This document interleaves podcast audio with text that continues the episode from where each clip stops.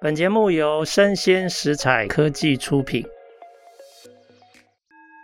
新创除了热血创意与活力，其他重点让长辈告诉你。欢迎收听《杨家长辈经》，未来的新创拼图。好，今天非常高兴邀请到我新认识的一位朋友哈，他叫巴神哦，那他创了一个非常有趣的这个事业，叫做 TestMe。那先请八神跟大家打声招呼。嗨，呃，各位听众朋友，大家好。哎，Steven 你好。是，哎，八神，你的中文名字可不可以跟大家介绍一下？呃，我中文名字叫呃叶伯钧，是叶伯钧，对，树呃树叶的叶，然后松柏的柏，啊将军的军，是对。那大家比较常叫我八神啊，那因为八神这个字可能大家也没听过，因为我是我自己拼的，所以应该大家都第一次听到这个名字。是。哎，那你的公司我通常也都直接叫 Taste Me。那请问它有中文的名称吗？我们的确没有中文的名称，没有中文的名称，因为我翻我翻不出来。因为 Taste Me，你如果翻成中文的话，会有点奇怪，叫做尝我，可是不是很好听。我们就决定不用中文的名字去来呈现。了解，不然中文就翻成尝尝我这样。好好好，了解。哎，巴神，我想问一下，因为你这一题非常的有趣哈，那我先吊一下观众的胃口。我先问一下，你在创 TestMe 之前，你是学什么、做什么？那后来为什么选择创这个业？好，我大概讲一下为什么我最近要洗头。是，就是基本上我最一开始我是学物理的啦，我从过去大学到研究所，呃，都是念物理的。是理工男，呃，标准理工直男，对，是是是。那基本上我在这个过程，基本上就是我那时候很想要得诺贝尔物理奖，然后可是你知道那个很难的。那我变成就是慢慢的认识到自己的不足，然后才决定说，那我这条路可能走走下去，可能不如我想象中预期的这么的顺遂，然后也觉得可能也没有那么有兴趣。那我觉得决定还是想要换个我可能更有兴趣的跑道，所以我才决定那时候，哎，那。没有继续念下去，然后走学术这条路，就决定走商业这一块。是。那后来有一个机有一个机会让我回到台湾，进入一个记忆体大厂啊、呃，当了这个销售产品经理。是。那就是开始学了一些啊、呃、产品线的一些营运管理啊，然后包含就是整个营收你都要去做一个啊、呃、管理。那在过程中，我也帮公司，就是因为我对数据分析很有兴趣，所以我就帮公司也。导入了一个系统，一个数据分析的一个商业分析的一个系统。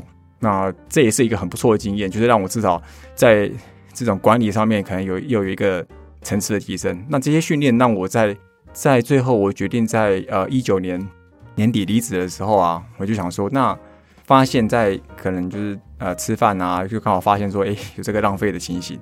就人家那种什么甜甜圈一整袋，然后家庭用那种黑色塑料袋一整袋就这样丢掉。是，那每天这样丢，我就是以前也看过。那后来真的是转职的时候，反正就闲得没事，因为你知道大家换工作最闲，就没事看到就说，那我研究一下，查查资料好了。那就查一下，发现哎，其实很有趣。它比我想象中浪费的情况下，其实全球都有。那台湾也也是高居亚洲前三大的这个浪费国家。我想说，那好像值得做什么事情，然后所以才慢慢的想出了这样一个。呃，商业模式，然后也决定说，哎，真的有商业模式可以做，然后才决定开始洗头。是了解，OK。哎，其实有几个呃旅程的阶段哈。我先问你在国外留学多久？呃，三年多。三年多，所以是在美国吗？我在美西。哦，你在美西，OK，了解。那美西不是加州就是？啊、呃，我在。Irvine，OK，Irvine，是是了解。好。那当你决定回来走在商业领域发展，你到了这个科技厂，然后记忆体的科技厂，你总共工作了多久？四年半。四年半，OK。那其实还有一段历练的期间哦。在我们那个公司，一年就是老鸟了。是是是，好了解。OK，所以二零一九年就开始注意到食物浪费的问题，然后决心要创 TestMe。那个时候也没有一开始下这么大的决心呢、啊。那个时候我只是想说，在我家，因为我住在中永和附近，然后想说在那附近小小的小范围的 run run 看看看这个模式成不成功，然后再慢慢的依区域去复制嘛。但是后来发现说，因为我我选定的能够处理的就是可能以熟食为主的这种啊烘焙啊自助餐这种比较有急迫这种剩食的需求，是就发现说我那个区域其实店家也不多，那真的加入的也不多。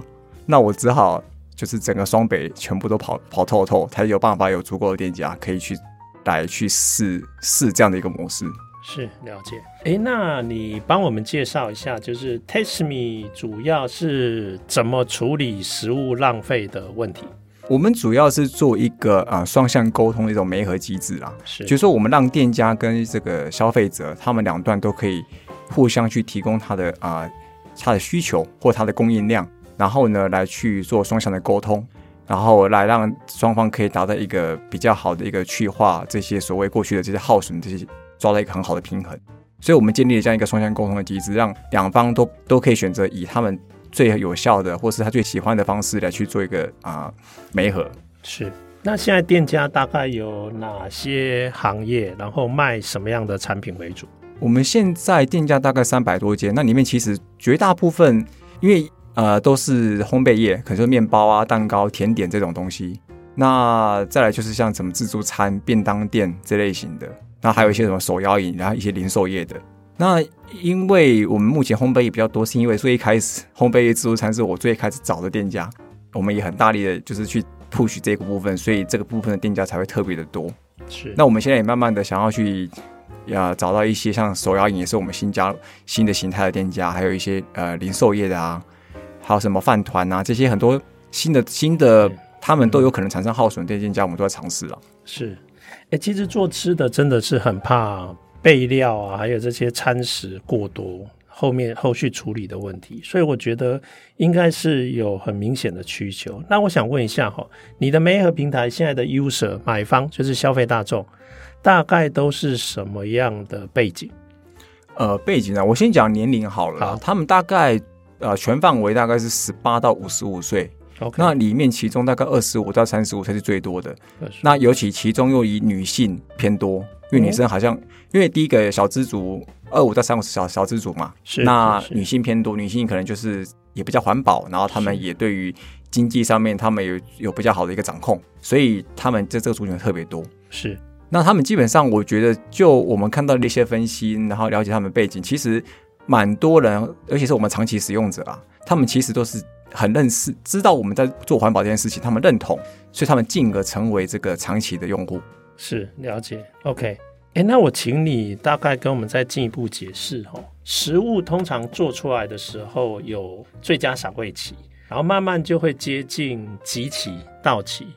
那到期之后，店家可能会做后续的处理，看是把它送给食物银行，或是直接丢弃嘛。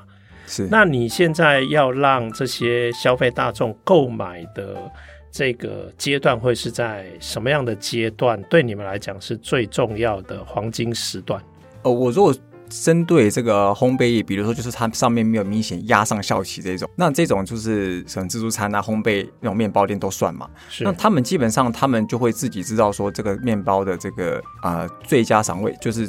到期这是什么时候？因为有的时候最佳赏味期限一定是刚出来的，活一个小时，那基本上那个时候是最热卖的时候了。是是是。所以基本上他们定义的概念就是说，我保障这个食品安全，它是在这个呃，就是真的是过期不能再使用的那个之前，我会让消费者去做媒合来来来买走。是。那如果是有一些像什么零售业的，它就是很明显，它上面压了日期，它就基本上会让消费者拿到手的时候，一定是在那个日期之前。好，对，那会让你有足够的时间可以去把它消耗掉。但是当然也会看一些产品的一些性质啊，像我们有保健食品的这个部分，那保健食品不可能给你一天你还可以嗑得完，那它太多颗了，所以它大概至少都会留个可能半年或者到八个月、九个月这种比较长的时间，那你至少拿到手还有时间把它消耗掉。是，了解。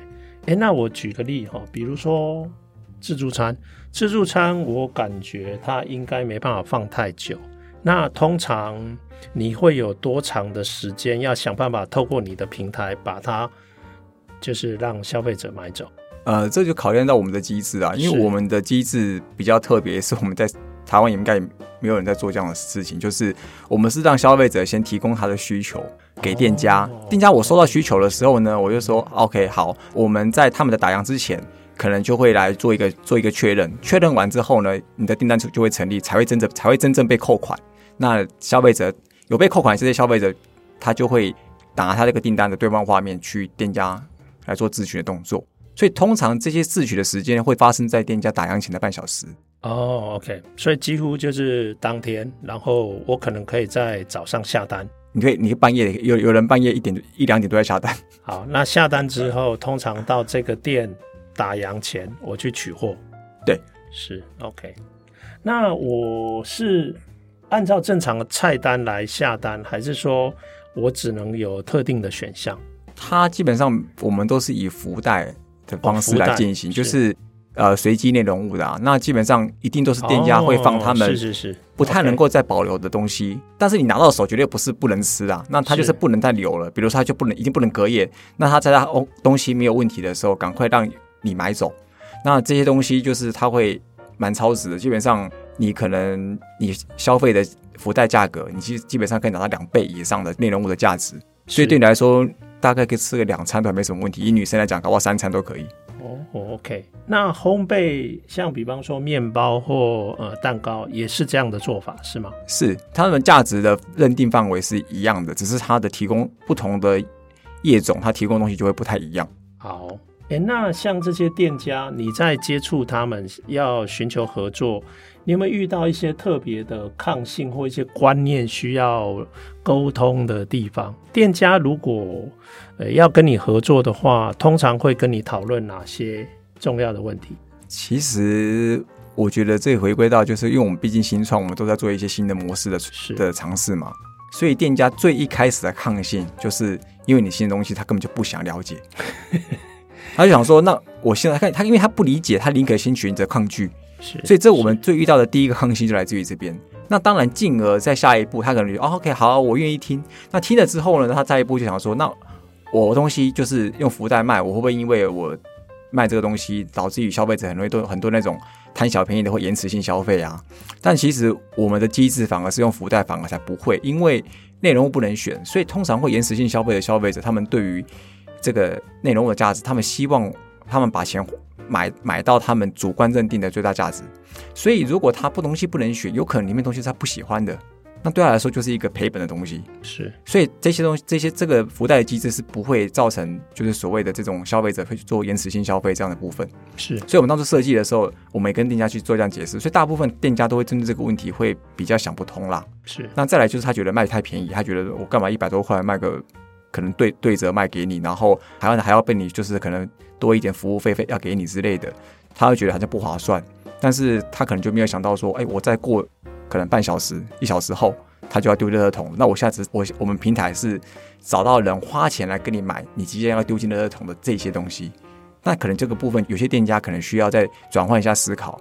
是，哎、可是你现在已经说服了三百多家跟你合作了，你可不可以举一两个？就是说，他们也许一开始真的是半信半疑，但后来做了以后，哎、觉得还真的蛮好用的，然后因此还蛮肯定这样的这种平台。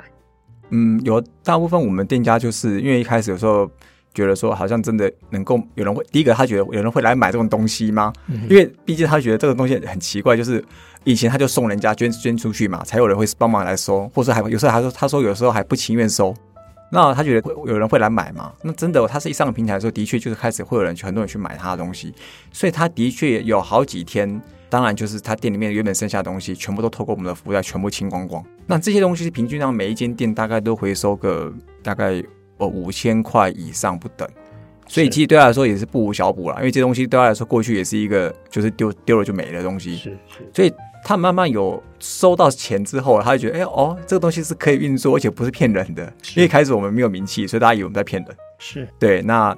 这个也是，也是像像自助餐好了，自助餐原本一家店的自助餐，通常它中午或晚餐每一餐大概会丢掉，去掉汤汤水水的话，大概是四公斤的量。但跟我们配合之后，他有时候丢，真的要丢也丢不到一公斤。是，所以其实对他来说，至少减少百分之八十的这些过去的耗损的量。是，那这些钱不是说减少耗损而已，他还可以换成钱回来。了解。那他们有没有发现说，哎，其实你这个平台帮忙找的客人是旧客还是新客？哦，这个有，我们那时候其实也很怕说会，我们希望用把客人带进里面，希望帮我们做行销嘛。是，我们也很怕，他们也很怕，就是旧客人转而用福袋来买，然后反而不消费了。是，是，但其实后来像我们去访问了圣玛丽，是，那他们的店长毕竟对店里面最熟悉，他们就有发现说，其实带来的都是新客人，是因为真正的这个旧客人都是来自于社区的这个社区型的那种流动客，那大概就那些面孔。嗯、那他发现自己来的人其实很多是看到 app。他附近可能呃过去他可能有经过这条路，可是他可能这次绕一下到了这家店买了这个福袋，拿来尝试一下，然后慢慢可能进而去做一个正常的消费。所以他其实发现，其实我们透过网络的方式，其实带来很多不同客群的人。是，然后他可能因为福袋绕路过来拿福袋的时候，顺便认识你这间店店家，然后再认识你的你的一些新产品。是，或者甚至看到你的活动现场消费都有机会。OK，所以市场已经验证了，就是说，其实我们社会中是有消费者愿意购买这样的商品，而且对店家来讲，几乎都是他们原本触及不到的新的客人、新的面孔。对，这也是我们真的有运作起来才发现，才访问过后才发现的。很有意思，很有意思。哎，那我想了解一下哈，那你现在在推广这个平台，对店家你们大概？用什么策略，要有什么样的做法？那对 user 是用什么样的行销的做法？我们对店家，其实我们就希望说三个点啊。第一个就是说，我们希望刚才讲说，你其实透过我们在成本上面，你可以做一个回收嘛，反正就是至少原物料成本回收回来也哦很 OK，至少不是丢了。那再来，你剩食这些请人家来收啊、处理啊都要钱，而且毕竟那种厨余的回收业者，他其实是一个垄断事业，所以价钱随便人家开了。所以价格其实也蛮高的。是，那再来就是说，它也是一个行销。我让消费者来店里面，增加你的来客率，可能新客人都会因此而进来。那或者让客人来花钱买你的试吃品，这些都是一个行销的一个新的手段。然后最后就是这些过程中，其实我们常常发现说，很多餐饮业者，他们有时候都是餐饮业，他们都是属于中小企业或甚至更小的自营业者，他们有的时候真的想要参与这个所谓的永续或者 ESG 这样一个新的潮流啊。他根本不知道从何下手，那我们就是他一个很好的一个途径来去达成这样的一件事情，那他们就可以搭上这个所谓永续啊 ESG 这样的一个列车，然后跟着大家在同一个联盟 ESG 联盟里一起前进啊。所以我觉得对店家来讲，大概它的吸引力，我觉得大概是分为这三个面向。是，那消费者相对就比较单纯，因为消费者人类最原始的原动力就是省钱，是，不管对任何人都一样，多有钱人都一样，他只是在省钱的省的钱的规模不一样。一个省几亿，一个省几十块，所以我们就针对呃人类最原始的原动力，我们来去推动这件事情，让他们吸引他们来使用这个平台，可能五十块啊，或者一百块啊，你可以买到两倍以上价值的东西，可能就是诶很划算。那再过来，我们就希望透过加入我们之后，进而慢慢的了解，其实我们是在做一个永续环保、减少食物浪费这样的一件事情。因为毕竟我们现在有粮食危机，那变成粮食危机这件事情，食物价格越来越贵，然后粮食越来越少，那你。在这种情况下，不浪费食物这件事情，慢慢它是一个趋势了。是，哎，那我请教一下哦，就是目前有多少消费者会蛮常在你们的呃平台用你们的 app 做消费？我们目前呃用户总用户大概将近七万，但是七万每个月的常态用户，就是他会上来看看呐、啊，然后。可能看看有什么活动，或者到处逛逛，大概将近两万左右。是，那对，但是里面这里面其实真的会下，会来看看，但真的会下单的，其实就是又占又占里面其中一小部分呐。就是来看他可能大家会轮替的消费啦，所以他其实也不会说这两万个人每天都一直拼命一下拼命一下，他其实一个轮替的啦。是，了解了解。哎、欸，我从 ESG 的角度，我想请教一下哈，这些集齐的食品，一般店家如果它到期了，有可能就丢掉。或者有没有一些店家，他觉得东西丢掉蛮可惜，他会把它送给食物银行。所以我想请你就你的经验分享一下，通常现在这三百多家店家有多大的比例，他们这些食物其实没卖掉，到后来是丢掉，然后多少其实它是转到现在的食物银行系统。呃，其实我们这里面，假设就我们现在三百多家的合作店家好了，其实。真的有捐给食物银行的，大概只有两成多三成而已。OK，因为二十 percent 到三十 percent 而已。对，因为有的时候我觉得他没有办法捐给食物银行，有的是来自于第一个是啊、呃，他的东西太少，是他要自己送，他就觉得麻烦，那我给他丢掉好了。Okay, 是，那有的时候是他觉得就是他可能这些东西有时候要捐给食物银行的时候，食物银行还不一定要收，或是育幼院还不一定收，因为有的时候他们可能。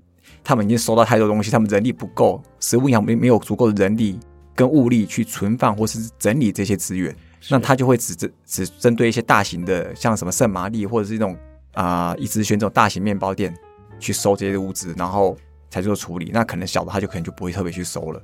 所以变得有的时候这些小型店家，他反而这些东西的去化方式，大部分都是以丢掉为主，是，或是附近邻居送一送啦，亲戚送一送，大概是这样的方式。OK。哎，那我觉得你这个平台解决的问题，它的价值比想象的要大很多。因为七到八成的食物，大部分都被选择丢掉。其实丢掉废弃来讲，它基本上以现在所谓的大家很重视近零碳排，它其实是一个碳排放。也就是说，碳足迹到后来丢弃，其实它本身是一个正碳排。对，但假如你让这些食物避免掉丢弃，避免像丢弃后的这些废弃物的处理，其实你是在降低碳排。是，甚至还有另外一种可能性，就是假如这个当成是一个，假如真的有一些有机的废弃，你如果有办法把它转成，比方说利用有机废气的循环。它事实上有可能可以变成某一种资材，比如说有机土，嗯，或者是其他有用的资材。是，其实它有可能以有机土为例，它可能甚至有可能产生碳汇。如果你把它用应用在土壤的管理这些事情上面，其实我觉得以价值创造来讲，它好像还有很多层。这些面向你们团队有在考虑吗？或有评估过，觉得怎么样？其实这个其实你 那个 Steven 也讲到我过去我未来想做的事情啊，就是我们未来想要做的是所谓的这些业者的这个所谓的粮食管理，就是说他们过去在圣食，我们除了做第一层的媒合，帮我们做销售嘛，那再来有一些东西，比如说不知道你有没有听过，用那个面包可以酿酒，做成，然后是酿酒后剩下的一些酒糟可以变成所谓的一个饼干，然后变成副产品。所以这些东西其实你最后它还是可以有这些副产品可以做出来，那它还是可以再做一次的销售，来让让做一个循环。那最后最后它其实有些东西没办法这样做的时候，就像基本刚刚提到建议到，就是它可以变成所谓的有机废废料，然后做一定的发酵之后，让它变成进入土壤，再做一次再做一次有效的循环，然后种出新的新的一些啊产物。所以我觉得这其实是可以做后面很多的一很多层的规划。那这其实是我未来我想要做所谓的业者的粮食管理，而不只是纯粹做完全就是一个媒合平台。是，了解。其实做粮食管理的话，粮食可以转成很多不同的形式在存续嘛。那另外这里面也有碳的议题，你甚至也可以做做碳资产的管理，这个都算在粮食管理里面的一部分嘛。对，这其实是有，只是因为这个部分，因为我毕竟做的是食品相关的，是。那因为食品在整个这个碳碳交易，就是或碳盘查这个机制里面，它其实的顺序排位是比较后面的，是，所以第一线就是什么钢铁啊、水泥啊、石化类的，所以碳盘查做不到他们那边去的时候，我当我要去进行这个部分的时候，相对就会比较难去界定说所谓的碳权到底要怎么样去做一个规划跟管理这样子，了解了解。那你现在创创业了，未来你的公司，你有没有想象过十年以后，Tasteme 你会希望它是一个什么样的公司？我希望它除了刚才提到就是所谓粮食管理这样的一个呃管理顾问公司啦，那之后呢，其实我还会做到的事情就是说。它不只是在商业面上面的成就，我希望它在社会公益上面也会有一些帮助，因为我希望就是说，未来我们可能透过我们的平台，可以来支持，让一些就是所谓社会救助这件事情，我们把它做到所谓的精准公益，就是让有需要的人，他真的是可以取得他自己需要的资源，因为我可以去中间化，而将增加那些及时性，让这些物资能够分配的速度可以更有效、更更及时。那我觉得在这个时候，我其实未来是想要做这样的一个。方向前进，但是毕竟这些需要时间。是了解，所以当你让可用的食物不要浪费，它本身有环境的价值一，那你把这些物资能够转到需要的人手上，那边 S，所以 ESG 找你可以一竿子够，可以得到双重的好处。对，但这这也是我未来的期望啦。对，是。那你以后还是会限定在粮食的这个物资，还是说所有有效期的物资你都有可能可以参与？其实所有有效期的东西，我现在都已经有了。我现在平台上面有洗发精，有洗发精，OK，好好好，对，所以其实我我的目标不是真的就是粮食，因为是浪费最大宗啦，而且它其实在日常生活中，它其实是耗损是最频繁，也是量最大的。所以当然这个部分一定是我的主力，但是我希望是说各种各项的资源，它只要有效一些的东西，其实我都会去做纳入我们的这个版图里面。是，哎，那我想请问你现在团队有多少人啊？呃，加我的话，全职在全职在在运作的话是六个，六个。那他们是什么样的专长？嗯，我们里面有两个是工程师，一个负责是前台，一个负责后台。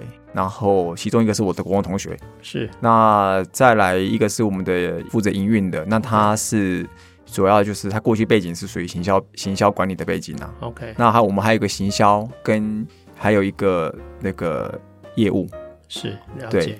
哎，那这里面呃，这六个人里面有几个算是你的经营团队的核心成员？是你在经营上面你会跟他商量事情的？如果是指纯粹经营上面会想商量事情的话，目前就是会主要是跟我们负责营运的那个营运的那位是同事一起来去做商量，就是跟营运管理相关。那技术面的话，我就会跟我两位的那个工程师做讨论。那基本上我们四位就是主要算是整个公司的核心团队了。四位，那这样的话，他们也都持有公司的股权吗？是。哦、oh，OK OK，其实那其实就是经营团队。是，了解了解。OK，假如现在我是一个 ESG 的企业，我在寻找 ESG 的好的题目跟着力点。如果呃，我们发现了 Tasteme，你觉得有哪几种可能的模式是有可能可以跟 ESG 企业合作？好，我大概讲到 ESG 嘛，那我会大概分里面大概有三个方案。那第一个方案的话，就针对 E，嗯，就是说那个企业它可以去帮我去推动这个我们这样的一个服务给他们的员工或甚至他的一些关系企业，那么来去指导我们的平台，然后去进而希望来使用。那如果我们在第二个方案，就是说我可能用 E 和 G，也就是说，这个企业可以跟我们就是采购我们平台上面使用的一个呃 TB 啊这个货币好了，那它可以去给员工当成福利。那员工因为有了这个福利之后，他就更愿意去使用这个我们的平台，去减少这些食物的浪费。那最后一个就是真的就是 E 那个 ESG 了，就是说我们透过刚刚提到的这个所谓的精准公益、社会救助这个层面，呃，企业可以透过我们配合的这个。呃，捐助给我们配合的社社福机构，然后呢，这些社福机构再委托我们去把这些资源分配给这些社福机构要照顾的这些弱势户上面。OK，了解。所以应该可以这样讲，就是企业可以透过他们公司成员的力量，共同来使用这个平台，让我们社会的有用的物质的浪费尽可能的降低，不管是透过消费或者。透过消费以后累积的 TB 是不是？呃，就是他在我们平台上面是要用 TB 去做消费。OK OK，对他要储值了，他先储值的，他要先储值。对对对，对，了解。那另外一个就是，他也可以用参与的方式，把这些有用的物资转赠给社会上需要的这些族群。是 OK，好啊。哎、欸，我觉得今天收获蛮多的。我觉得你做了很多创新的事，需要。社会更多的这个了解，好，那我希望有兴趣听到我们的这个节目，有兴趣多了解 Tasteme 的平台的这个听众，可以查阅一下，然后追踪一下巴神哦。那也谢谢巴神宝贵的时间跟我们分享你在做的事情。好，好，谢谢。好，谢谢 Steven，谢谢各位听众的聆听。OK。